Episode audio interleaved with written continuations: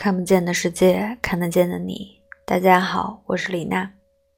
很抱歉，因为我的个人原因，总是拖很久才更新，所以给大家一个福利：我除了自己做扎染的衣服呢，还和朋友一起经营一家纹身工作室，叫 Friday Tattoo，星期五刺青处。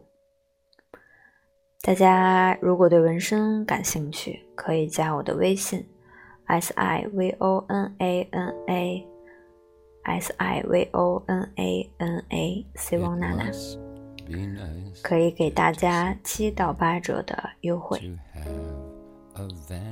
今天为大家读格里高利·大卫·罗伯茨的自传体小说中的一个节选，他是越狱到孟买。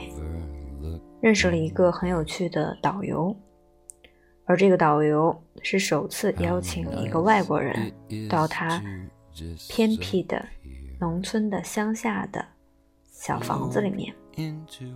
但是这个村子非常有意思，它用水短缺，晚上并没有电，所有的村民们都只是第一次见到外国人。现在从他们开始洗澡的时候读起。于是我们在他父亲房子的淋浴区里一起冲澡，我看着，跟着他做，从大水罐里舀起两壶水淋湿身体，穿着短裤，把肥皂抹进小内裤底下，把泡沫冲掉，用浴巾快速的擦干身体后。他教我如何在湿短裤外面缠上腰部，腰部是块类似沙龙的长方形棉布，缠在腰上，长及脚踝。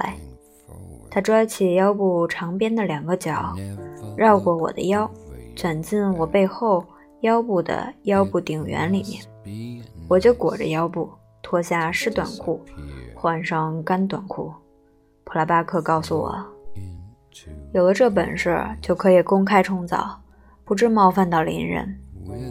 冲澡后享用美味晚餐，有木豆、米饭、自家烘烤的大锅饼。接着，普拉巴克和我看着他父母和他两个姐妹打开礼物，我们喝茶，回答他们对我、我家人的提问。如此过了两个小时，我尽量照实回答。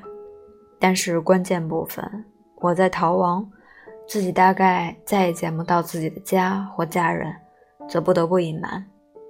最后，普拉巴克宣布，他累得不想再翻译，应该让我进房休息了。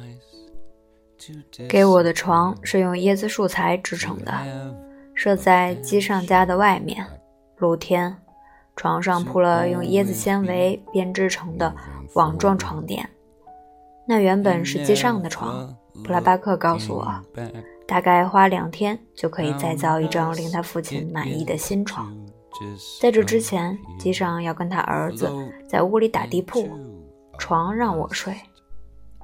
我不想这样，但他们委婉而坚定的坚持，叫我不得不从。我于是躺在那穷苦农民的床上。我在第一个印度乡村的第一个夜晚。就在认输下结束，一如之前在认输下开始。普拉巴克告诉我，他家人和邻居担心我一个人离乡背井来到陌生的地方会感到孤单，于是决定在第一个晚上坐在我的身旁，在漆黑夜里守在我身旁，直到确定我深深的睡去为止。这个矮小的导游说：“如果他去我的国家，去我的村子，而想念起家人，那里的人也会这样对他，不是吗？”普拉巴克、他的父母、邻居围着我的矮床席地而坐，陪我，在那炎热、漆黑、飘着肉桂香的夜晚，他们围成一圈，保护我。我原以为在这么一群人的注视下是不可能睡着的，但几分钟后，我竟然开始神志迷离，漂浮在他们鱼鱼私语的浪潮之上。那是柔和而富节奏的波浪，在深不可测的夜幕下打旋，夜幕里有点点繁星低语。突然，坐在我左边的普拉巴克父亲伸出手，放在我的肩上。那只是表示和善、安慰的简单动作，却深深地触动了我。就在片刻之前，我已渐渐坠入梦乡。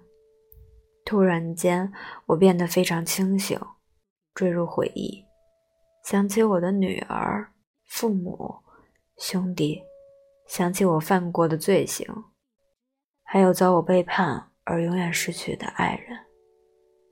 这说来或许奇怪，甚至任何人可能都无法体会，但直到那一刻。我才真正领悟自己所做的错事和自己所丢失的人生。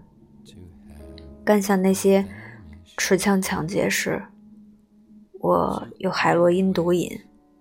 那时候，我的念头、我的所作所为，乃至我的记忆，全被罩在麻醉的浓雾中。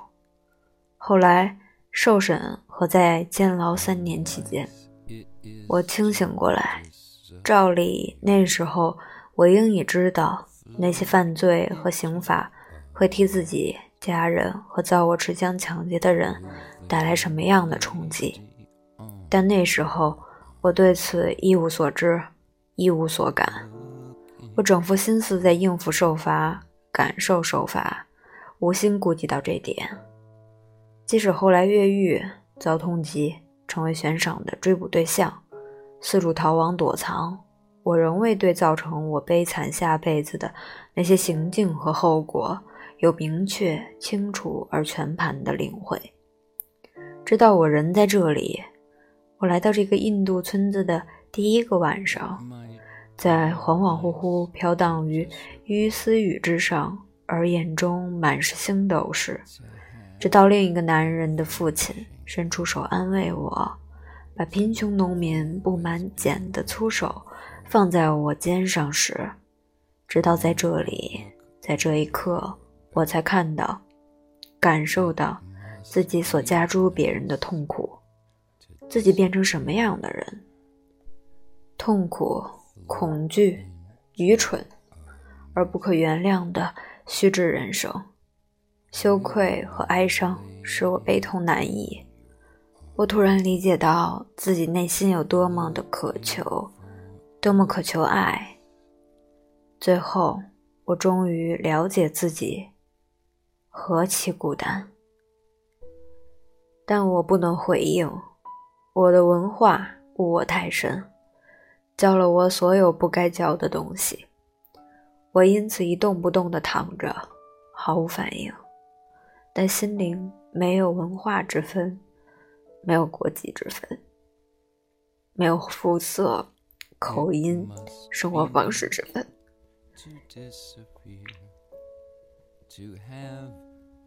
心灵永恒不变，心灵举世皆通，内心虽豁然开朗，却悲伤满怀之时，心灵不可能平静。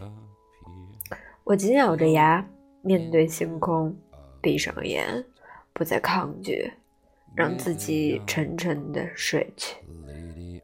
人之所以渴望爱，急切的追求爱，乃是因为爱是治疗孤单、羞愧和悲伤的唯一解药。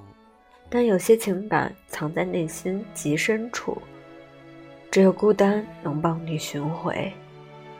有些不为人知的过往太难堪，只有羞愧能助你在过往的阴影下生活。有些事太让人伤心，只有心灵能替你呐喊，发泄那伤痛。